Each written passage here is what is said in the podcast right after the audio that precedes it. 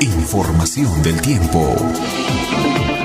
Buenos días amigos de Onda Azul, en estos momentos cielos eh, con pocas nubes, cielos, este, tiempo estable en estos momentos. En el transcurso del día de hoy, 22 de julio, se espera eh, tiempo parcialmente nublado en el día, eventualmente también algunas precipitaciones focalizadas que se han presentado ayer, también eh, focalizada granizo, nevada en las alturas, pero son las focalizadas que se pueden presentar aún el día de hoy, pero ya con menor extensión de la que se ha tenido en los días anteriores. Va a ser muy este eventuales o, eh, digamos, este, dispersas la que pueden presentarse. Mayormente tiempo soleado con predominancia de brillo solar, tiempo parcialmente nublado, eh, temperaturas entre los 14 eh, a 18 grados en el día. En la noche esperamos la mayormente de ligera intensidad. Mañana, a partir de mañana 23, esperamos que las condiciones del tiempo se normalicen con cielos con pocas nubes, variando a cielo parcialmente nublado. No hay pronóstico aún todavía al menos hasta el 31 de julio, el, con, el pronóstico